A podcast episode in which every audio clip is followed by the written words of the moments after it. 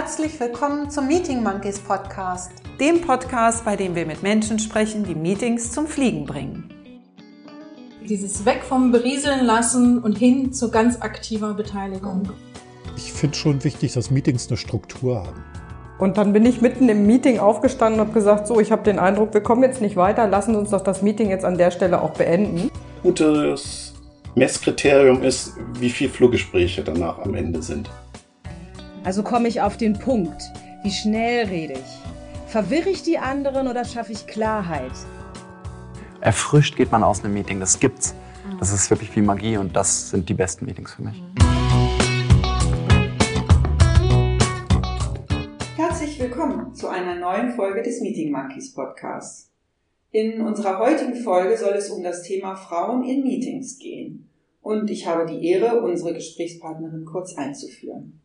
Sie ist jung, sie ist eine Frau, sie ist klug und sie ist erfolgreich. Neben ihrem Studium, das sie demnächst abschließen wird, ist sie bereits jetzt in so und so viel verschiedenen Jobs und Funktionen unterwegs, über die sie uns am besten gleich selbst berichten wird. Unser heutiger Gast ist, wie man zu unserer Zeit gesagt hätte, echt umtriebig und eine ziemlich coole Socke. Sie ist deshalb genau die richtige Gesprächspartnerin für das Thema Frauen in Meetings. Herzlich willkommen, Theresa Scharif. Hallo, danke. Mit mir am Mikrofon ist natürlich wie immer meine liebe Kollegin Thomas Pilz. Hallo. Hallo Thomas. Und ich bin Claudia Schuh. Theresa, du bist ja in der Musikbranche unterwegs und wir wollen immer ganz gerne, dass die Leute dich ein bisschen besser kennenlernen und denken uns dafür eine Situation aus, in der wir uns getroffen haben könnten. Und in diesem Fall sage ich mal, du triffst Tomme und mich bei einem Open-Air-Konzert auf der Faustwiese. Und wir kommen ins Gespräch, weil wir aufs Bier warten. Was erzählst du uns, wer du bist und was du machst? Hi, ja, äh, das ist gar nicht so unwahrscheinlich, würde ich sagen, dass wir uns da vielleicht mal äh, begegnen könnten. Ähm, ich bin zwar nicht, ich arbeite zwar nicht in der Faust, aber es ist durchaus ein Gelände, auf dem ich mich häufig befinde. Ich habe mal eine Ausbildung gemacht als Veranstaltungskauffrau vor ein paar Jahren im Musikzentrum in Hannover und bin dadurch ja so in die Kulturszene reingekommen und da auch nicht mehr rausgekommen und da bin ich jetzt also immer noch. Ich habe dann nach der Ausbildung ein Studium angefangen, was ich jetzt ja dieses Jahr hoffentlich abschließen werde, also was fast fertig ist. Ich bin gerade mitten in der Bachelorarbeit und dann im Herbst durch. Genau, ich bin nebenbei angestellt im Bereich Social Media und Veranstaltungen, aber sonst bin ich eben auch sowohl ehrenamtlich als auch selbstständig sehr viel, äh, ja, in vielen Projekten tätig. sehr viel. genau. Und zwar gibt es einmal das Projekt Women in Music. Das ist eine Initiative oder ein Netzwerk vom Musikzentrum Hannover und dem UNESCO City of Music Büro von der Landeshauptstadt Hannover im Kulturbüro. Und dieses Netzwerk habe ich quasi damals, als ich noch im Musikzentrum war, sozusagen mitgegründet nach meiner Ausbildung und habe dann ja das Team einfach nie verlassen. Auch als ich das Musikzentrum dann verlassen habe, bin ich im Team vom Women in Music Hannover Netzwerk trotzdem geblieben und koordiniere da verschiedene Veranstaltungen und ja, Netzwerktreffen. Genau. Und außerdem bin ich bei zwei Festivals aktiv. Das eine Festival heißt Take Space. Das ist unter anderem auch eine äh, Initiative vom Musikzentrum und auch von Women in Music Hannover und vom Kreativnetzwerk und vom UNESCO City of Music Büro. Genau, und das ist ein Festival für Gender Equality. Also mhm. äh, ja, da treffen vielleicht meine zwei Schwerpunkte so ein bisschen, würde ich sagen, wieder aufeinander. Also Musikkultur und Gender Equality. Und das findet dieses Jahr im September statt. Das organisiere ich mit. Da bin ich vor allem für die Fachkonferenz zuständig und auch ein bisschen für die Produktion. Dann bin ich noch ehrenamtlich im Team vom Kiezkulturfestival. Das hat letztes Jahr das erste Mal mit sehr großem Erfolg äh, mhm. stattgefunden. Und das ist nämlich, ja, das Festivalzentrum ist auf dem Faustgelände. Deshalb okay. bin ich da tatsächlich öfter. Und wir haben mittlerweile, also wir sind ein Verein, der das Festival organisiert. Und wir haben mittlerweile ein Büro auf dem Faustgelände. Deshalb bin ich da quasi okay. einmal der Woche oder alle zwei Wochen mindestens Genau, das machen wir alle ehrenamtlich. Da mache ich vor allem das Kulturprogramm und die Produktion. Mhm. Und dann bin ich noch in einem weiteren Verein, der heißt Vereinte Kultur. Das ist eine Interessenvertretung für die freie Szene, also für die freie Kunst- und Kulturszene. Vor allem, um in Politik und in der Öffentlichkeit die Bedarfe und die Bedürfnisse der Szene äh, zu vertreten und jetzt zum Beispiel Gerade stehen ja große Haushaltskürzungen für die Kultur bevor und wir sind da in sehr intensiven Gesprächen mit der Politik, um das möglichst abzuwenden oder möglichst den Schaden gering zu halten und den nochmal vor Augen zu führen, was dann da alles dranhängt, wenn da eben so viele Gelder gekürzt werden. Und genau in dem Verein bin ich auch noch im Sprecherinnenrat und habe da auch ein paar Monate lang die Öffentlichkeitsarbeit äh, gemacht und die Pressearbeit, die mache ich immer noch. Genau, und das Büro sitzt auch äh, auf dem Faustgelände. also bin ich da. Ja, also es ist auch das gleiche Büro wie vom. Justizkulturbüro. Genau, wir scheren, also wir teilen Ja. ein Büro. Genau, und dann arbeite ich noch als Assistentin von... Äh, Mir wird schon ganz schwindelig. ich arbeite noch als Assistentin von Franziska Stünkel, die ist äh, Regisseurin und Fotografin, kommt aus Hannover und ja, arbeitet quasi überall. Genau, und für sie arbeite ich noch und dann mache ich ab und zu nochmal so Tagesproduktion, wenn ich irgendwie angefragt werde. Ja, wenn ein Veranstalter irgendwie Unterstützung bei einer Durchführung braucht oder die Personalmangel haben oder so, dann springe ich da auch ein und mache dann manchmal so Tagesproduktionen nochmal. Mhm. Genau, das würde ich sagen, sind so Bist du nicht auch im Zeitzentrum Zivilcourage? Genau, ja, das ist meine Anstellung, die ich am Anfang einmal kurz äh, erwähnt habe. Aber das ist Okay. ja auch ein spannendes, äh, spannendes Ja. Projekt. Also da habe ich dich nur zufällig irgendwann entdeckt auf Social Media, nachdem ich dem Zeitzentrum immer irgendwie folge. Ich plötzlich dachte, hä, ist doch Theresa. Ja, genau, den äh, Instagram-Account, den mache ich zum Beispiel auch, den Social-Media-Arbeit und Ja. Veranstaltungen. Wahnsinn, dass du heute überhaupt Zeit hast, Ja, hierher genau. zu kommen. Also vielen Dank, äh, dass wir dich hier haben dürfen. Es klingt total vielfältig und auch sehr zeitintensiv. Ich weiß gar nicht, ob du für so Banalitäten viel Zeit hast, aber wir haben noch ein A- oder B-Spiel. Kennst du das? Dass du dich zwischen zwei Ja. Begriffen sehr spontan Okay, entscheiden sollst. super. Deswegen mal gucken, ob du dafür überhaupt Zeit hast. Also die erste Frage, Kaffee oder Tee? Kaffee, Reden oder schweigen? reden, Im Sitzen oder im Stehen? im Sitzen. Netflix oder Spotify? Oh, das ist schwierig. Beides, aber ich glaube Spotify noch ein bisschen mehr. Okay. Harry Styles oder Billie Eilish? Uh, auch schwierig. Harry Styles. Snickers oder Bounty? Snickers, auf jeden Fall Snickers. Hannover Linden oder Hannover Nordstadt? Linden, für immer. Freiberuflich oder angestellt? Oh, das ist eine sehr schwierige Frage. Das ist äh, eine große Identitätsfrage, die ich Ja. mir auch schon seit Jahren stelle. Ich bin Fan von der Mischung tatsächlich, aber boah, das ist echt schwer. Ich sag mal freiberuflich, glaube ich. Okay. Rock oder Hose? Hose, Früher Vogel oder Nachteule? Nachteule, Mit Sprudel oder ohne Sprudel? ohne Sprudel. Homeoffice oder Büro? Beides, aber Homeoffice.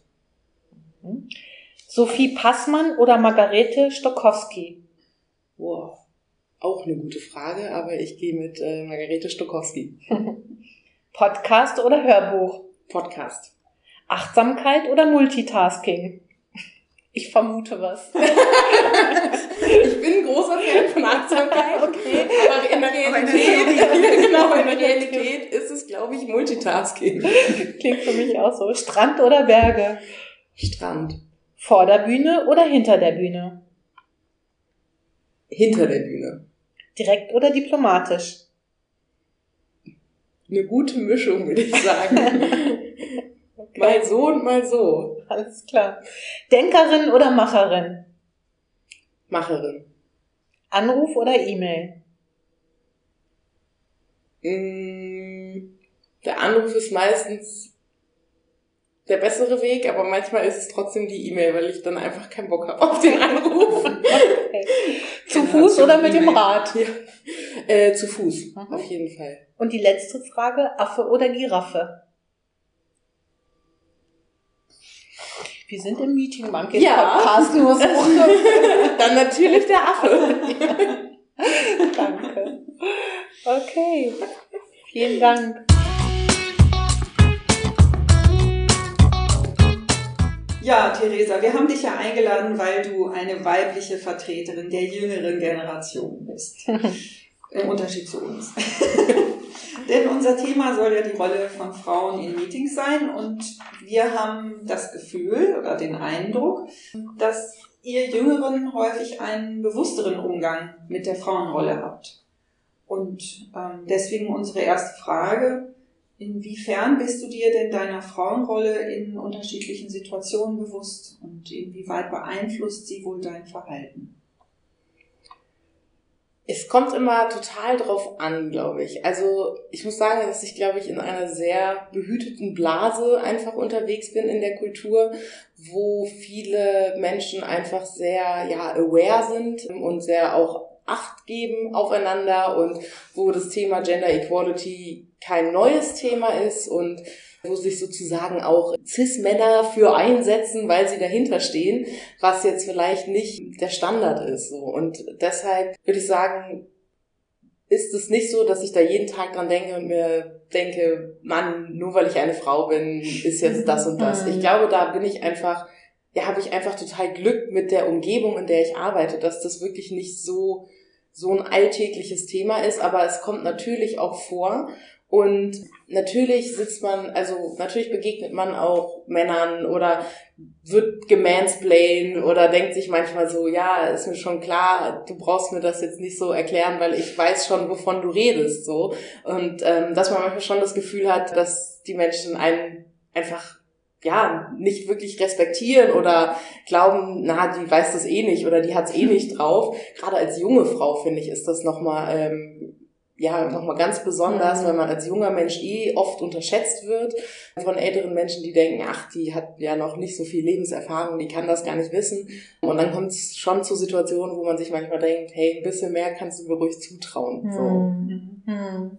Hm. Hast du in Erinnerung irgendein Meeting, eine Besprechung, wo du sagst, das war aus deiner Erfahrung, ist entweder besonders gut gelaufen, wenn du so an dieses Thema denkst, oder auch weniger gut? Ja, so ein bisschen. Ich hätte, mir fallen zwei Meetings ein. Einmal für das Gute und einmal für das weniger Gute. Das weniger Gute war vielleicht ein Meeting, wo, wo ich einfach ständig unterbrochen wurde von einem älteren Herrn. Hm. Ich verstehe das, manchmal ist man so in Diskussionen, dann passiert mir das auch öfter. Und ich ja, bin da auch kein großer Fan von, aber das passiert halt einfach, dass man sich mal unterbricht. Aber irgendwann wird's schon so ein bisschen verdächtig. Und dann denkt man sich so, ey, okay, ich würde auch gerne mal meinen Satz beenden. Oder ich fände es cool, wenn du mir auch mal zuhören würdest bis zum Ende. Genau, und das macht dann auch irgendwann keinen Spaß mehr, weil man auch ja seinen Gedanken dann verliert und gar nicht mehr ähm, gut argumentieren kann, wenn man das Gefühl hat, das Gegenüber fällt einem ständig ins Wort, hört einem ähnlich zu. Genau, das macht dann irgendwie, ja, es ist dann einfach eine blöde Dynamik für das Meeting so.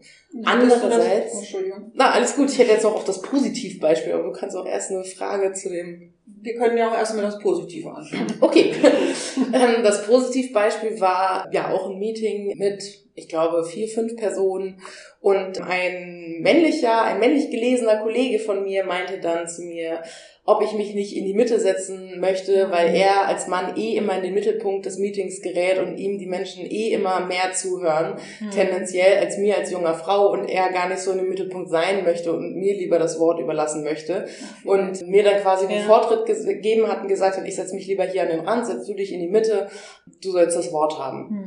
Mhm. Und das, ist ein junger oder ein alter Kollege gewesen? Das ist ein älterer Kollege. Ich, Wie nett. Oh Gott, ich möchte jetzt nichts Falsches sagen, aber so ja. Anfang Mitte 50 vielleicht. Anfang 50, Ende 40. Ich hoffe, er hört es nicht und ist dann sauer, wenn ich was Falsches sage. Naja, älter als du ist er jedenfalls. Ja. Genau. Und der gehört genau. nicht deiner Generation. Nee, genau. Da können wir uns wohl drauf ja.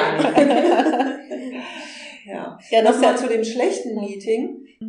Hattest du das Gefühl, du wirst unterbrochen, weil du eine Frau bist oder weil du eine junge Frau bist, weil es gibt ja auch Leute, die einen immer unterbrechen, die würden auch Männer unterbrechen. Ich gehöre leider auch zu den Leuten, die viele unterbrechen.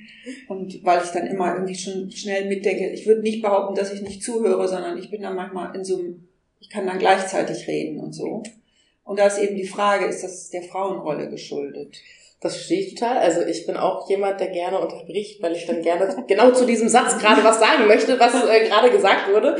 Aber tendenziell ist das jemand, der, glaube ich, was schon meiner meines Alters auch viel verschuldet war, glaube ich. Also es war ein Meeting, wo ich glaube, so um die zehn Leute drin saßen. Also ein relativ großes Meeting und total durchmischt. Ältere Menschen, jüngere Menschen. Also von, ich glaube, ich war so die Jüngste mit Mitte, Ende 20 und äh, der Älteste ist in Rente. So. Also mhm. es ist wirklich eine sehr, sehr breite Bandbreite gewesen. Ich hatte aber schon das Gefühl, dass ich öfter unterbrochen werde, sozusagen, als ja, die, meine männlichen, meine älteren mhm. männlichen Kollegen. Ja. Ob das jetzt äh, daran liegt, dass ich eine Frau bin oder dass ich jung bin oder dass ich eine junge Frau bin. Ich denke mal, dass es vielleicht diese Kombination sein mag.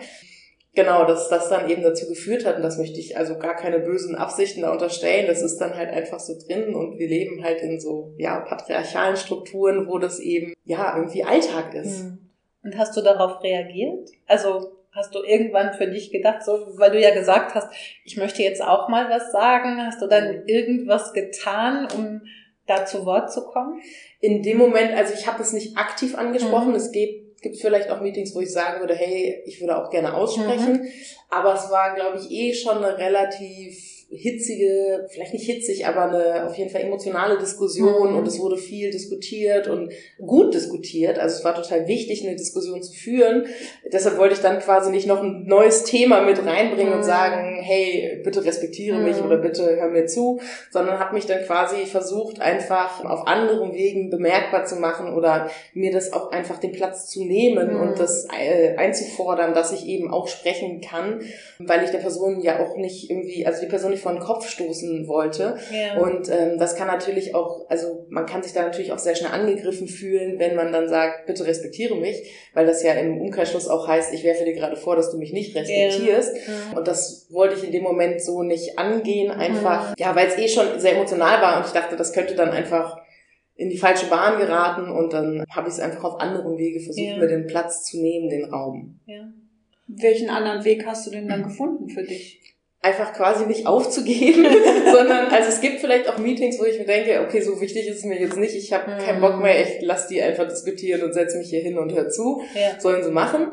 Aber das war irgendwie ein wichtiges Thema, also wollte ich einfach am Ball bleiben und habe halt immer wieder versucht oder dann auch einfach ich weiß nicht, ob das der richtige Weg ist, aber einfach versucht, gegen, also ihm dann ins Wort zu fallen, quasi wieder und mir das Wort zurückzuholen und zu ja. sagen, ich war mit meinem Satz noch nicht fertig und ihn dann einfach versuchen zu beenden. Mhm. Und das klappt manchmal besser, manchmal weniger. Es gibt dann vor allem männliche Kollegen, ist mir aufgefallen, die dann ihren Satz einfach weiterreden, egal ob man seinen mhm. versucht zu beenden. Ähm, und es gibt Menschen, die da vielleicht ein bisschen ein besseres Gefühl für haben und dann merken, oh, okay, da habe ich gerade unterbrochen. Ich lasse den Satz, ich lasse ja. den Satz nochmal beenden. So. Ja. Also es gibt halt Menschen, die das überhaupt nicht äh, auf dem Schirm haben und die dann störrisch ihren, ihren Beitrag bringen möchten in dem Moment. Naja, und dein Positivbeispiel zeigt ja auch, dass es da Unterschiede gibt und da durchaus sehr sensibel zu sein, auch ja. zum Beispiel für das Thema Sitzordnung. Allein, was macht Voll. das aus? Ne? Ja. Sitze ich eher am Rand, sitze ich zentral, Voll. auch darauf zu achten und ja. im Grunde ja auch für sich selbst zu sorgen. Vielleicht, ich weiß nicht, ob du beim nächsten Mal vielleicht selbst nochmal mehr drauf geachtet hast, wo setze ich mich auch hin. Ich finde, Tischsitzordnung ist voll das wichtige Thema. So generell, ich habe zu Hause zum Beispiel auch einen runden Tisch, damit es gar keine Hierarchien gibt, ja. weil ich das so zu Hause auch immer komisch fand, dass man so einen langen Tisch in der Familie mhm. hat und der Vater sitzt immer vorne als Familienoberhaupt. Und das finde ich irgendwie, weiß ja. ich nicht, nicht mehr sehr zeitgemäß mhm. irgendwie. Es hat sich einfach so etabliert und dadurch entsteht natürlich einfach eine, eine Sitzhierarchie. Ja. Und ich mag das, wenn Sitzhierarchien aufgehoben werden. Das finde ich zum Beispiel im Musikzentrum richtig cool. Das eine Besprechungszimmer hat einen Flügel als ähm, mhm. Tisch quasi. Mhm. Also der, der Deckel eines Flügels ist die Tischform. Und die ist ja so geschwungen, dass dann ja. irgendwie diese Sitzhierarchie auch aufgehoben wird, obwohl es obwohl es auch längere und kürzere Seiten ja. gibt und irgendwie, aber es, dadurch, dass es so eine ganz andere Dynamik hat, ist, gibt es auch nicht so eine Sitzhierarchie wie ja. an so einem klassisch rechteckigen Tisch, wo es eine lange Seite gibt, wo dann mhm. quasi ja der Chef oder das Familienoberhaupt sitzt. Mhm. Ich habe deswegen einen quadratischen Tisch. Ja, finde ich auch mega. da passt auch mehr drauf, wenn man noch die Ecken ja, hat und einen runden Tisch und ist das viel geht auch, das stimmt. Ja, ja. genau. Ja, aber es ist äh, schon interessant, dass du eben keine Ahnung, ob induziert durch dieses durch diese positive Erfahrung, aber du achtest eben drauf, wo du dich hinsetzt. Und natürlich ist es auch eine schöne bestärkende Erfahrung, wenn jemand anders, und in diesem Fall auch noch ein Mann, dir sagt, setz du dich mal in die Mitte. Das mhm. macht ja auch was mit einem, dass man das offensichtlich wert ist. Und schön, dass du dich an diese Erfahrung auch erinnerst, weil das heißt eben auch, die nimmst du auch mit in deinem Gepäck und nicht nur die schlechten Erfahrungen. Ne? Und das ist ja. eben auch eine bestärkende total, Geschichte. Total. Also der Moment ist bei mir total hängen geblieben und der macht mich auch Wochen später immer noch total glücklich. Und mhm. das ist ein Mensch, den ich eher so, eh total zu schätzen weiß, mit dem ich total gerne zusammenarbeite. Und das hat nochmal so eine Schippe oben drauf gelegt. Und ja, das, man hat, ich habe mich in dem Moment einfach total wertgeschätzt mhm. gefühlt und das mhm. hat sich richtig schön angefühlt. Ja. So. Das hört man raus. Ja, total.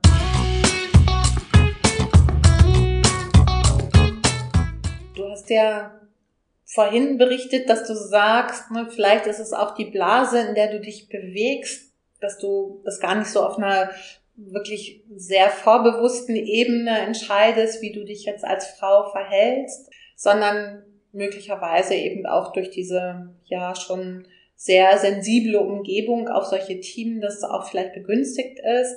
Was sagst du denn, was behindert oder eben auf der anderen Seite, was begünstigt aus deiner Sicht so diese Befreiung von ganz konventionellen Rollenerwartungen? Also ich glaube, dass der, das Umfeld schon eine sehr wichtige Rolle spielt irgendwie und ähm, ich glaube, da kann man Glück haben und da kann man weniger Glück haben.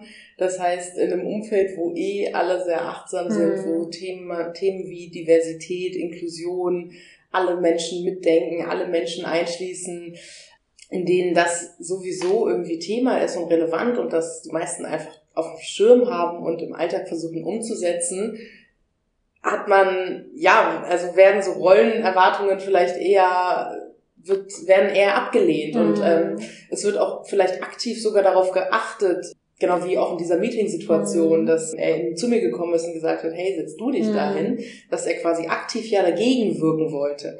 Das hat man vielleicht in einem anderen Umfeld nicht. Also wenn ich jetzt, ich weiß nicht, in einem Maschinenbauunternehmen als mhm. Frau arbeiten würde, also in klassisch irgendwie eher männlich dominierten Branchen, da ist das vielleicht anders. Also mhm.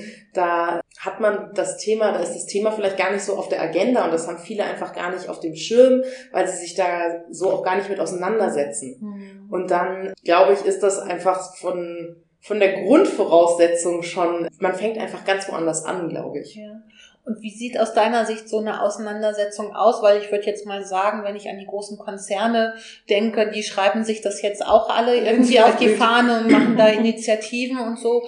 Aber bis das so in den Köpfen ankommt, ja ja. dauert das ja sehr lange. Total.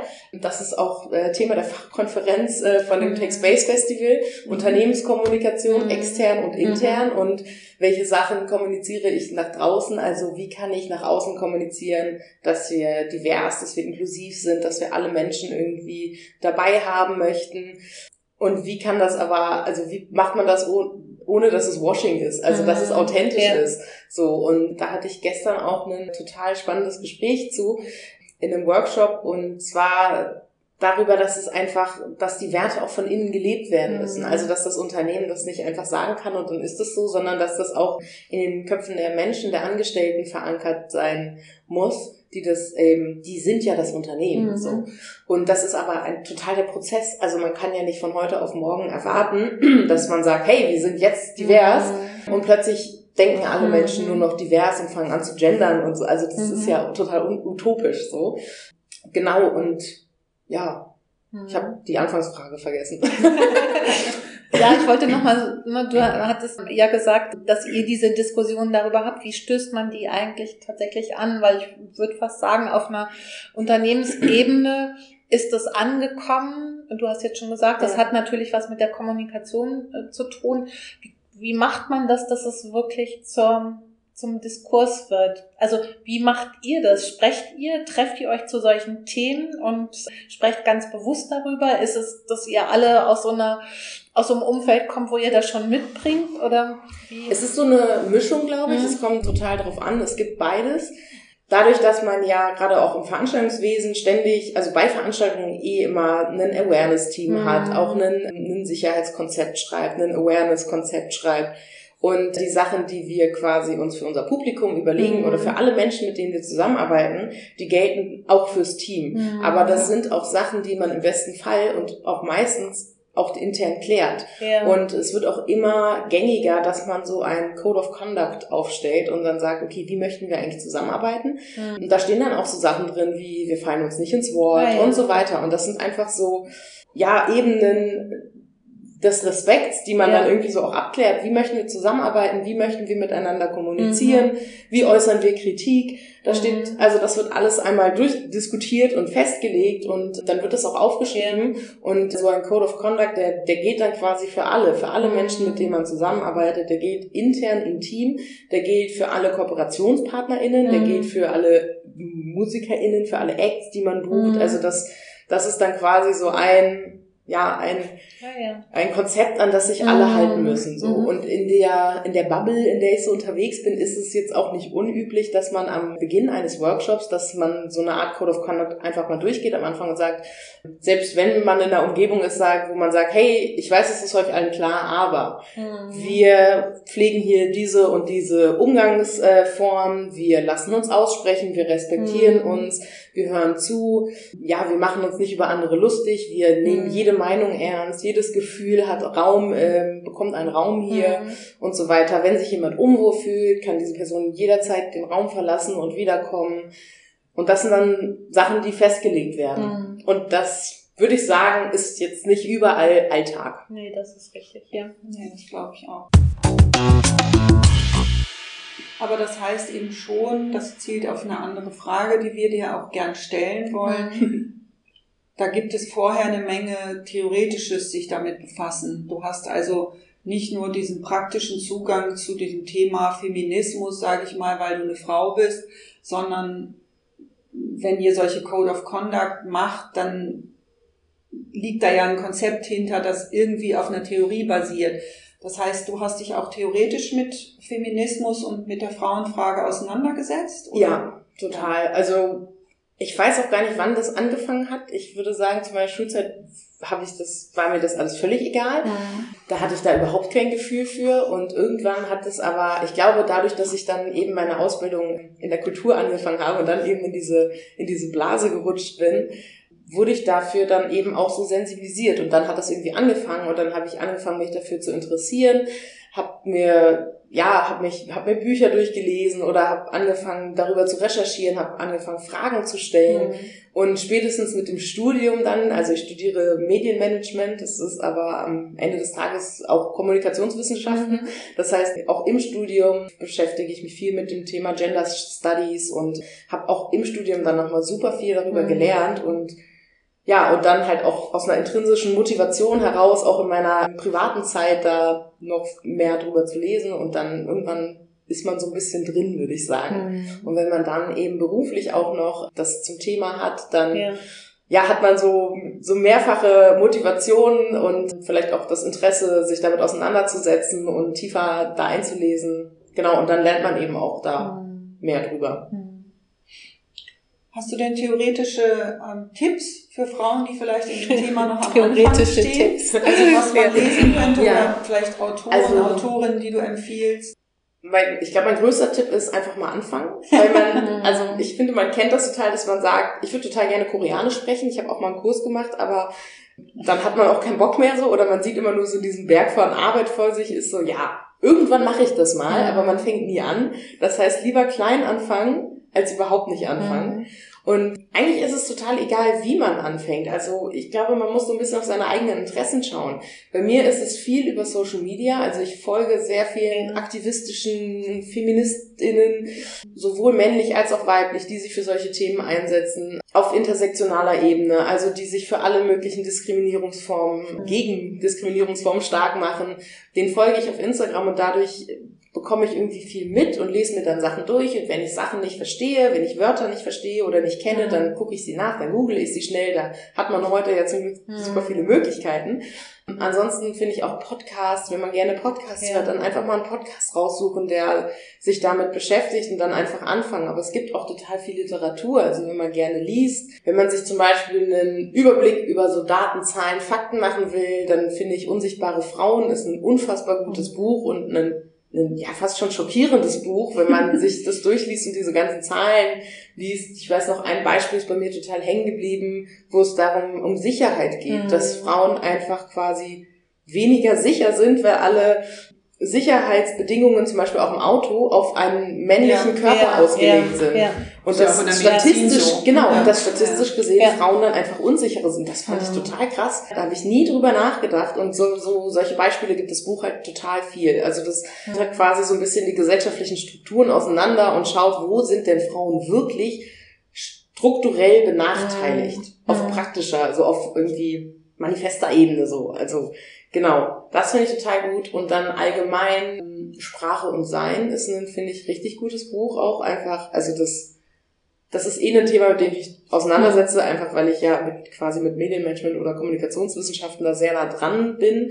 Aber ich finde, das Buch ist total gut geschrieben, weil es eben nicht so ein, es ist kein wissenschaftliches Buch in der, ähm, Hinsicht, dass es so geschrieben ist, dass es so formuliert ist und man über jeden Satz stolpert und sich denkt, was heißt das? Sondern es ist eben sehr auf einem leicht zugänglichen Niveau geschrieben und das finde ich total angenehm. Also es liest sich quasi wie ein Roman. Man liest es einfach durch und ähm, man hat irgendwie, ich hatte total viele Erkenntnisse und dachte mir so, ja, wow, stimmt. Ja. Und das finde ich auch ein richtig gutes Buch. Also es gibt da echt einige. Wir können ja vielleicht von dir auch eine Liste bekommen hinterher und nehmen die in die Show Notes. Ja, genau. So ich glaube, guck mal in meinem Bücherregal, da steht Bücher, einiges. Podcast, was auch immer, ja. was du empfiehlst oder, oder irgendwelche InfluencerInnen, die du ja. empfehlen würdest. Weil ich glaube, dass es viele Leute gibt, die, wer jetzt hier reinhört, der hat ja, ja. grundsätzlich Interesse an dem Thema und der freut sich einfach über solche Themen. Voll. Ja, und wenn man erstmal in so einer Blase ist, auch digital. Und ich merke, dass ja. ich bin digital so in Klar. so einer Bubble gelandet, in so einer queer-feministischen Empowerment-Bubble. Ja. Ja. Und das, also mir tut das total gut und ich bin deshalb auch total gerne auf den sozialen Medien unterwegs, weil ich für mich hat das irgendwie wenig Nachteile. Also ich bin mhm. wenig von den negativen Effekten von Social Media betroffen, weil es für mhm. mich viele Vorteile bietet. Ja. Ich informiere mich total viel. Für mich ist es ein großes Informationsmedium. Ja. Und auch viel Vernetzung und äh, Lernen. Genau, und deshalb, also da, das ist, glaube ich, so mein richtiger Einstieg in das Thema gewesen, mhm. so Social Media. Mhm. Und manche andere ist ja weniger für Theorie, sondern eher so für das Thema Lifehacks, also nochmal so eher praktischer. Hast du da Tipps, wie junge Frauen, die noch jünger sind als du oder gleichaltrig sich mit dem Thema auseinandersetzen wollen, sich da einfach dem mehr nähern? Was sind da so deine Empfehlungen? Ich würde sagen, erstmal so im Umfeld auch drüber reden, in den Dialog gehen, Themen einfach mal auf den Tisch bringen und sagen, hey, habt ihr das schon gehört oder wusstet ihr das? Ja. Und einfach mal anfangen mit Freundinnen, mit Bekannten, mit Familie. Mit Familie ist manchmal schwierig, aber einfach mit Menschen anfangen, darüber zu reden ja. und in den Dialog gehen und ja, diskutieren und das finde ich ist total wichtig. Damit setzt man sich dann auch automatisch mehr mit dem Thema auseinander und dann auch sich aktiv und ich glaube aktiv oder proaktiv ist irgendwie so ein bisschen das Stichwort ja. für alles, sich Netzwerke suchen, sich mhm. mit Menschen austauschen, die eben gleiche oder ähnliche Interessen haben, die ähnliche Werte, mhm. Vorstellungen haben, die sich für ähnliche Themen interessieren und ähm, gerade was so Frauennetzwerke angeht, gibt es mittlerweile einige, auch branchenspezifisch und da einfach mal so recherchieren und schauen, was gibt es da, wo kann ja. ich mich anschließen, wie komme ich da rein?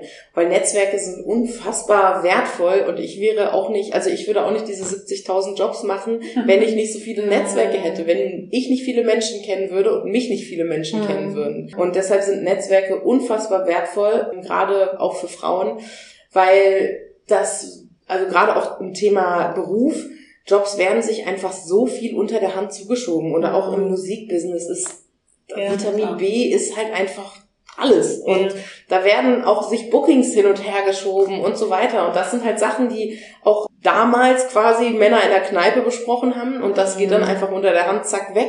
Da hat man als Frau das gar nicht mitbekommen und das ist was, was auch ja statistisch gesehen sozusagen Männer unfassbar gut können, Mhm. Netzwerken Mhm. und das ist was, wo wir Frauen vielleicht auch mehr nachlegen müssen, Mhm. weil es uns stärkt und weil es uns weiterbringt auf jeglicher Ebene. Deswegen würde ich sagen, Netzwerken unfassbar wichtig. Und was bei mir eine große Rolle spielt, sind so Mentorinnen oder einfach inspirierende Persönlichkeiten. Also wenn ich mich mit jemandem unterhalte, mit einer Frau, die einfach so einen krassen Lebenslauf hat, wo ich mir denke, boah, was machst du alles, wie krass bist du denn? Dann schüchtert mich das nie ein. Also ich habe, Mhm. ich bin nie eingeschüchtert von Personen, die irgendwie krass sind und Ja. viele Sachen machen, sondern mich inspiriert das. Und ich denke mir immer, das könntest du sein. Und also für mich sind das dann Rollenbilder. Also Ja. für mich sind das Vorbilder, so, denen ich dann nacheifere. Und, ich finde, die das suchst ist- du dir auch bewusst oder ist Ich glaube, das eher- hat so, Mhm. das passiert einfach Ja. irgendwie. Da habe ich vielleicht auch einfach Glück. Also vielleicht Mhm. gibt es, da gibt es bestimmt Wege, sich das aktiv zu suchen oder einfach mal. Ich wurde auch letztens vor einer, äh, vor ein paar Monaten von einer Geschäftsführerin angeschrieben, die mir auf Instagram folgt und die meinte, hey, hast du Lust mal auf einen Kaffee? Du machst so viele coole Sachen, wollen wir mal schnacken? Mhm. Und dann war ich so, ja, total gerne. Und dann haben wir uns getroffen und geschnackt und waren danach beide total inspiriert voneinander und waren so, wow, wie krass bist du denn? Ja, wie krass bist du denn? Und das war irgendwie, das ist dann einfach so passiert. Und wenn man vielleicht selber irgendwie Menschen hat, denen man folgt und wo man denkt, Ja. Wow, was hast du für einen coolen Alltag und was machst du für coole Sachen, einfach mal in die DMs sliden sozusagen, einfach mal anschreiben und sagen, hey, hast du mal Lust auf einen Kaffee? Und hey, sich hast dann- du mal Lust in unseren Podcast? ja, genau, genau. So bin ich ja quasi auch hier gelandet. Genau. Einfach mal fragen, einfach machen so. Und dann schauen, was draus wird. Also selten hat man negative Effekte oder denkt sich danach, boah, war voll die doofe Idee. Ich würde sagen, in 90 Prozent oder mehr der Fällen profitiert man daraus. Mhm. Und sag nochmal zum Thema Netzwerken, sind das dann eher gemischte Netz Netzwerke, die du nutzt oder auch reine Frauennetzwerke? Beides tatsächlich. Ich bin, also Women in Music ist ein Mhm. Flinter-Netzwerk sozusagen, also für Frauen aus der Musikbranche, um sich zu vernetzen, um eine Plattform zu geben, mehr Sichtbarkeit, sich ja kennenzulernen, neue Projekte anzustoßen. Und genau einfach auch also quasi so Sparten oder berufsübergreifend, weil die Mhm. Musikbranche ist natürlich total riesig. Ja. Und wenn man als Frau, keine Ahnung, man ist in einer Band, man sucht eine Bassistin, dann hat man vielleicht ein Netzwerk, wo man sagt, hey, ich hätte, ich habe will eine Band oder ich habe eine Band und wir suchen gerade eine Bassistin und wir fänden es super, wenn es eine Frau ist, Mhm. dann kann man eben in so einem Netzwerk mal nachfragen. Oder man geht auf Tour und sagt, ich hätte gerne eine Technikerin. Und dann fragt man eben mal halt in so einem Ja. Netzwerk nach. Oder man hat auch Jobs ausgeschrieben und schickt die dann halt ins Netzwerk. Mhm. Also so Netzwerke sind total wichtig und gerade, ich finde Frauennetzwerke oder ich finde auch gemischt und teilweise mal so, mal so, Mhm. finde ich total wichtig. Beziehungsweise ich finde es auch total wichtig, mal unter Frauen zu sein.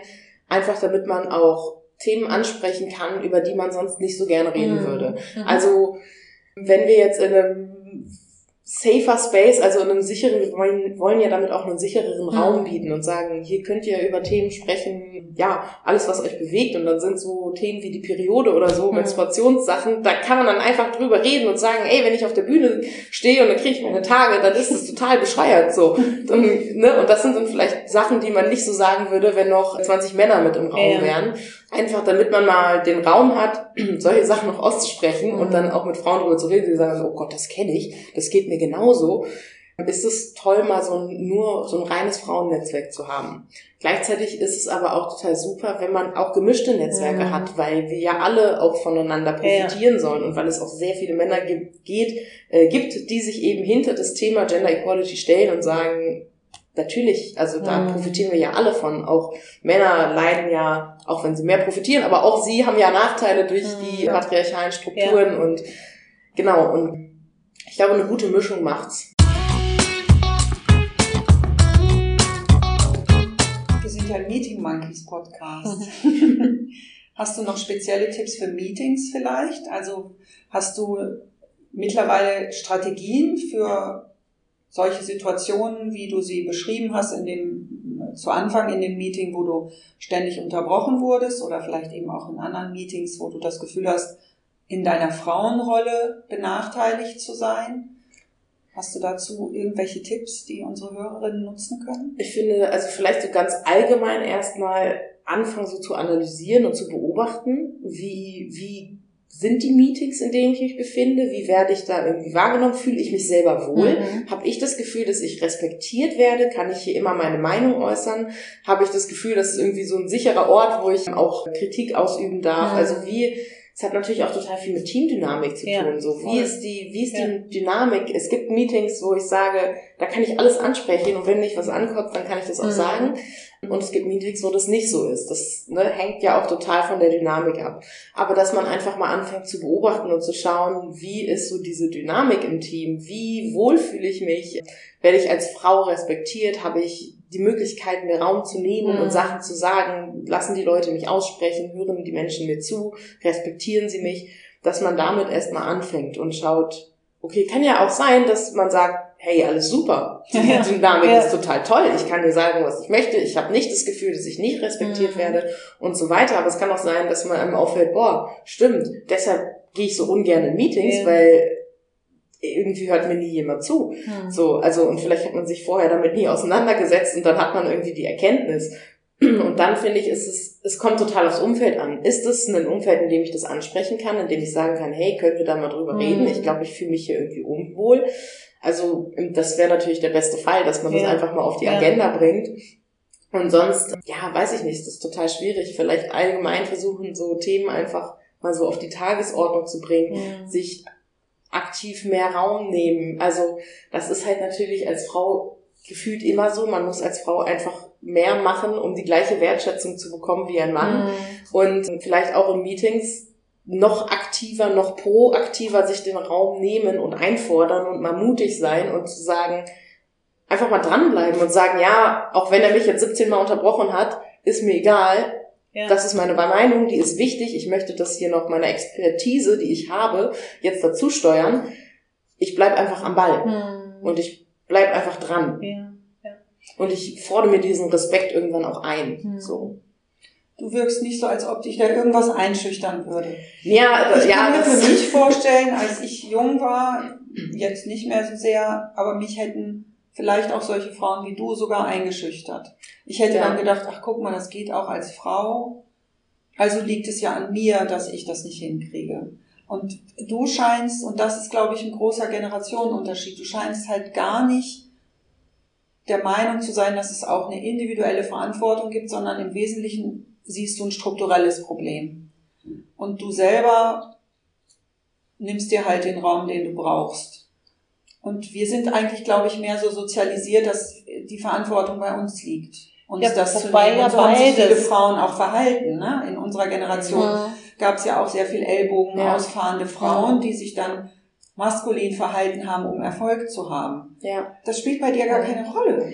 Und ich, also ich höre beides. Also Mhm. du tust ja auch eine ganze Menge dafür. Das stimmt. Also Ja. das Netz- Netzwerken, das Mentoring, das ist ja schon auch, da gehst du ja auch in deine Verantwortung Ja. und setzt dich damit auseinander. Und die Frage ist ja, was kommt zuerst? Bist du deswegen auch mutiger, das dann anzusprechen? Oder war das vorher? Hat Ja. das natürlich auch was vielleicht mit deiner Persönlichkeit zu tun? Also es ist, also für mich hört sich das an, das ist so ein Sammelsurium aus unterschiedlichen Mhm. Themen, weil sicherlich die Struktur, das Patriarchat, spielt eine große Rolle, aber eben nicht nur, glaube ich. Ne? Ja, würde ich auch sagen.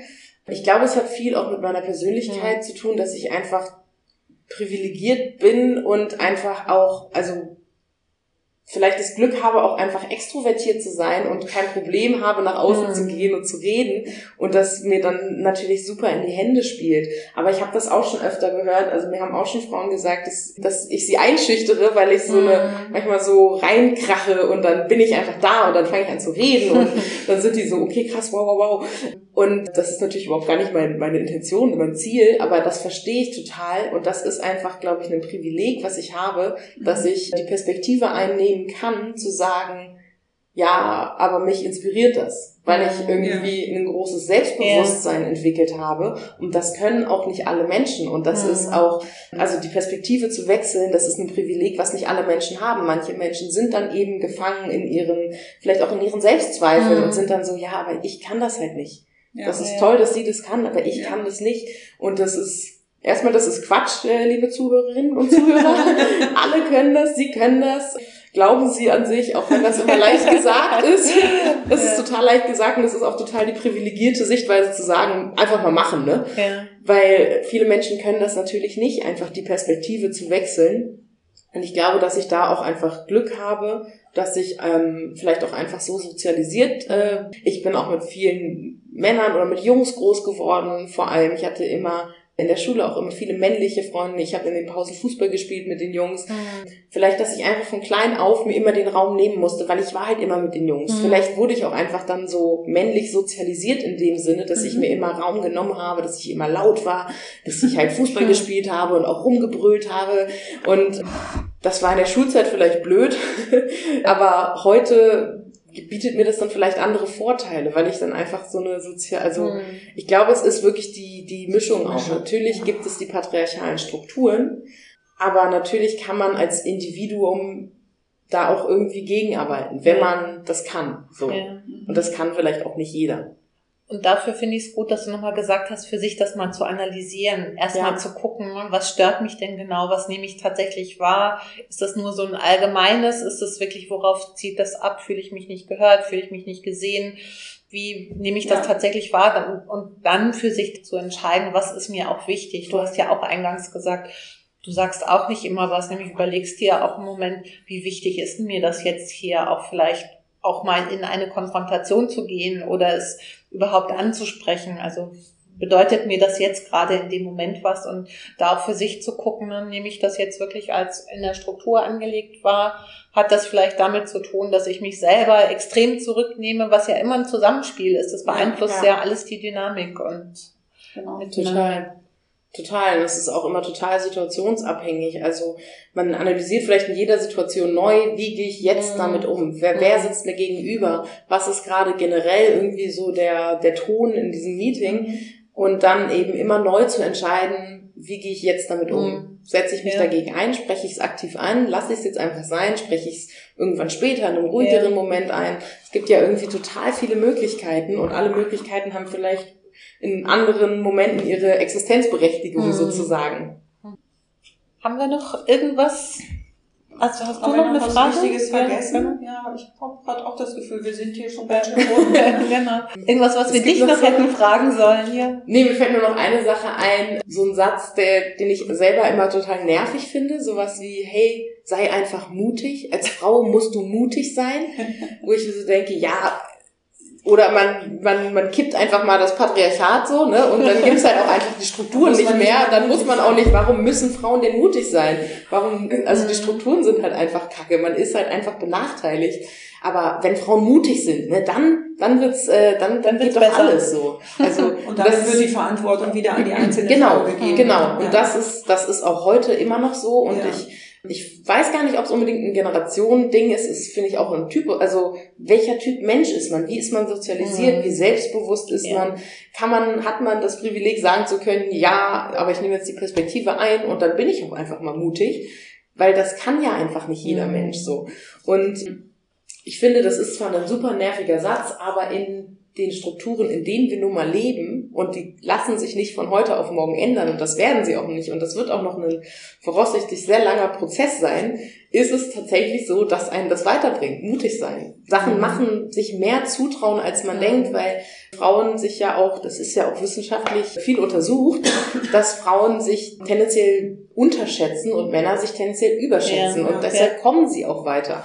Und ja. vielleicht sollten wir auch mal anfangen, uns einfach zu überschätzen und uns einfach mal mehr zutrauen, als wir vielleicht äh, schaffen mhm. würden. Und das ist was, was ich auch in meiner Ausbildung einfach gelernt ha habe weil ich eine tolle Ausbilderin hatte, die mich einfach immer begleitet hat und auch äh, wenn Aufgaben auf mich zugekommen sind, wo ich sag, gesagt habe, boah, ich, ich glaube, ich kann das nicht, ich kann doch jetzt nicht einfach hier die Projektleitung machen, mhm. so, die dann gesagt hat, doch, kannst du, mach doch einfach mal. Mhm. Und wenn nicht, dann sind wir doch hier, was soll schiefgehen? Und sich einfach öfter, also das ist eine Frage, die ich mir öfter stelle, ja, was, ja, und selbst wenn es scheitert, was dann? Na mhm. und? Also die Welt geht davon nicht unter. Nee. Was ist das Schlimmste, ja. was passieren ja. kann? Einfach Exakt. mal machen, einfach mal mutig sein und sagen, ja, egal, ich mache das jetzt einfach. Ich traue mhm. mich das jetzt, ich Ja, und Einfach das mal ist ja auch ein. Risiko, aber wie groß ist Genau. eigentlich das Risiko? Also Genau. was passiert im Man, man schätzt das Risiko oft viel größer ein, Ja. auch weil es natürlich manchmal auch schwierig ist, seine Komfortzone zu verlassen und zu sagen, ich Ja, mache das jetzt, klar. weil das auch nervig ist, weil also wir leben alle sehr gerne in unseren Komfortzonen. Mhm. Es ist sehr schön da, aber manchmal lohnt es sich, eigentlich lohnt es sich immer, die zu verlassen und zu sagen, ich bin jetzt mutig, ich mache jetzt mal was anderes. Mhm. Ich traue mich mal was. Mhm. Ja. Danke. Ja, sehr schön, sehr inspirierend.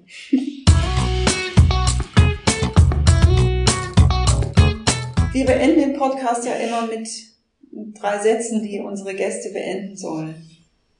Und deswegen würde ich dir den Satzanfang jetzt jeweils sagen und du beendest dann bitte die Sätze. Alles klar.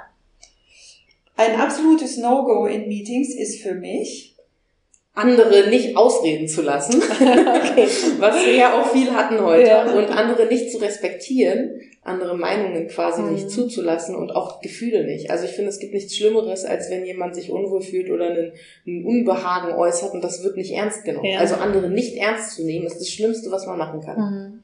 Mhm. mhm. zweiter Satz, für mich kommen Meetings in Schwung, wenn, Es Kekse gibt und, das hatten wir noch nicht. beste Antwort. und Kaffee oder Limos. Limos finde ich ja auch immer toll. Wenn man so eine, so eine Fritz-Traubenschorle oder sowas schlürft, Haben wir jetzt nicht hier. Ja, das ist total okay. Wissen wir fürs nächste Und Mal. dann so, so Franzbrötchen, Kekse, so einfach was auf zum, Franzbrötchen. Liebe Snacken. lecker. Ja. so Snacks sind immer, das ist total wichtig. Auch so für Nervennahrung, fürs Gehirn. Also Ja. du redest nicht von Äpfeln, du redest von Nee, Franzbrötchen. ich rede schon, nee, nee, ich rede schon von ungesunden Snacks mit viel Zucker. Ja, und mir machen Meetings Spaß, die Eine gute Dynamik haben. Wo, ja, wo man sich gegen- gegenseitig zuhört natürlich, aber auch die erstens gut strukturiert sind, gut vorbereitete Meetings mag ich gerne. Ich mag Mhm. es nicht, wenn man reinkommt und dann ist man so, ja, was ist eigentlich die Tagesordnung? Und dann sitzt man erstmal 20 Minuten da und redet darüber, was eigentlich das Meeting ist, warum man sich überhaupt trifft. Das, dann finde ich, dann geht die Laune schon so ein bisschen runter. Das heißt, also gut vorbereitete Meetings machen Spaß.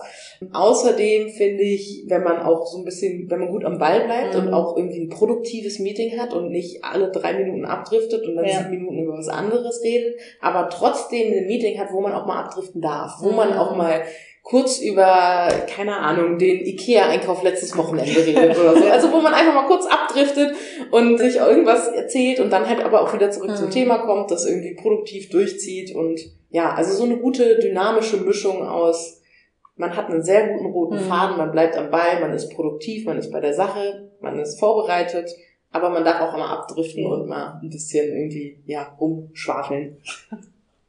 Sehr schön. Vielen Dank, Theresa. Danke. Vielen Dank Schön, dass du da Einladung. warst. Ja, ich freue mich total. Danke euch. Wunderbar. Dann sind wir am Ende. Vielen Dank an die Hörerinnen und Hörer. Bis zum nächsten Mal. Genau, bis bald. Tschüss. Tschüss.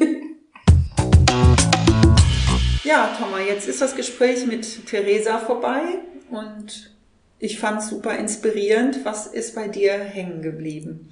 Ja, erstmal ist sie natürlich als Person sehr eindrücklich. Das hat sehr viel Freude gemacht und das konnten ja unsere Hörer und Hörerinnen nicht sehen, wie sie hier mit strahlenden Augen berichtet hat und ja wirklich so eine ganz positive Aura hat, die einfach irgendwie Lust aufs Leben hat. So, Ja. das ist bei mir erstmal hängen geblieben. Und ja, das Thema Frauen.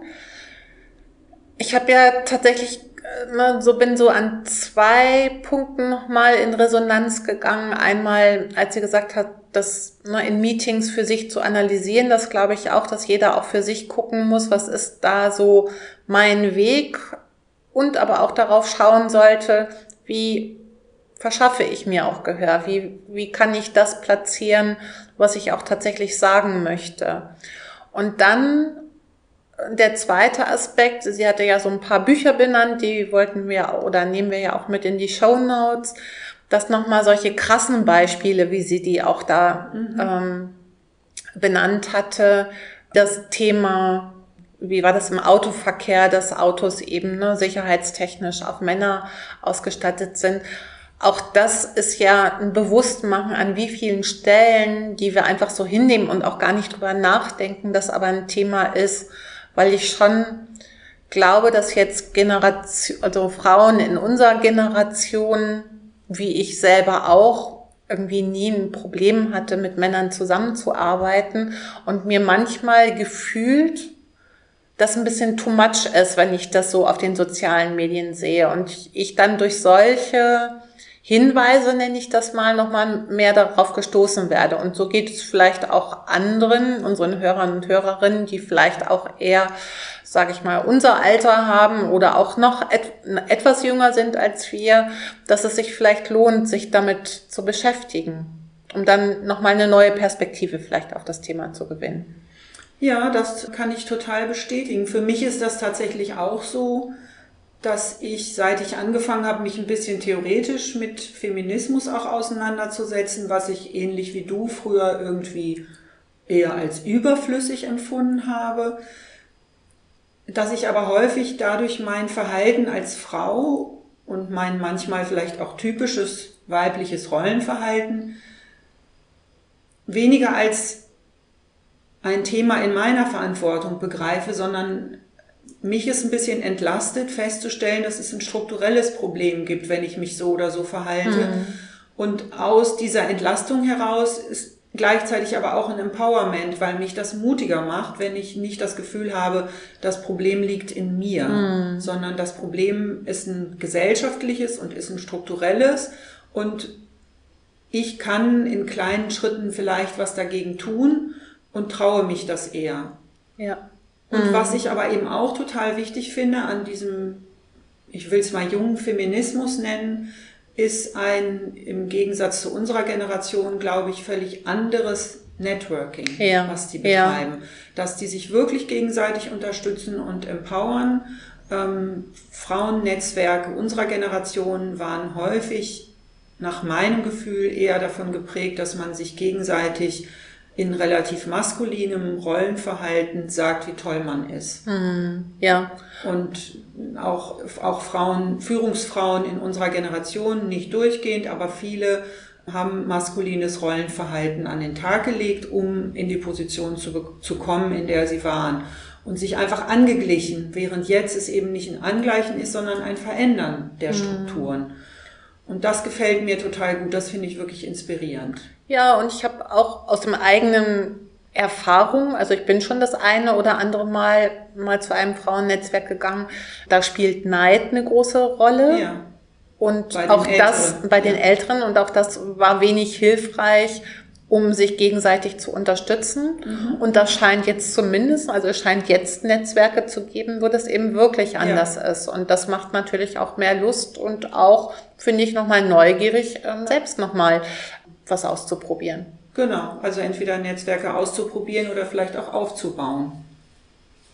Ähm, was ich sonst im, insgesamt auch wichtig fand, ähm, das hat Theresa ja auch gesagt, dass sie grundsätzlich Netzwerke sich bildet und sich mhm. sucht, in denen sie sich bewegt. Auch nicht nur Frauennetzwerke, sondern eben auch gemischte Netzwerke, weil sie eben auch sagt, ja, wir wollen ja als Frauen und Männer eben auch zusammenarbeiten. Aber das ist ein wichtiger Aspekt, glaube ich, der ihren Erfolg mit ausmacht, dass sie eben in Netzwerken unterwegs ist, dass sie die pflegt und dass sie sich Unterstützung sucht bei anderen Menschen, mhm. bei Mentorinnen, die sie sich sucht, dass sie sich Vorbilder sucht, aber eben auch ganz bewusst Kontakte ja. pflegt, um davon auch zu profitieren und das eben auch einfach sagt. Ja, ja. Und das ist, glaube ich, so eine Kombination. Man sieht ja, sie, sie tut da eine ganze Menge ja. in dem Punkt. Es ne? ist nicht nur Glück. Ja, es ist jetzt nicht nur Glück, es ist nicht nur die Bubble, sondern das ist auch sich selber da wirklich aktiv zu bewegen. Mhm, genau. Mhm. Was nichts daran ändert, dass sie natürlich eine Persönlichkeit mitbringt mit unglaublich Power und ja. viel Selbstbewusstsein. Ja. Das erleichtert ihr das sicher und das macht eben auch Freude, das zu sehen, dass sie mit diesem, wie du das schon mhm. gesagt hast, mit diesem Strahlen da losgeht mhm. und einfach sich die Welt nimmt, die sie haben mhm. möchte. Aber was ich eben total mochte, ist, dass sie dann auch weiß, dass sie darin privilegiert ist und dass das ähm, nicht jedem gegeben ist. Ja. Ja.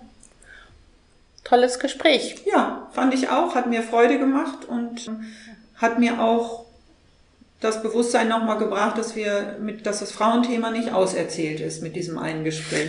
Glaube, Auf jeden Fall. Müssen wir nochmal ran. genau. Also danke, Claudia. Danke, Thomas. Tschüss. Tschüss.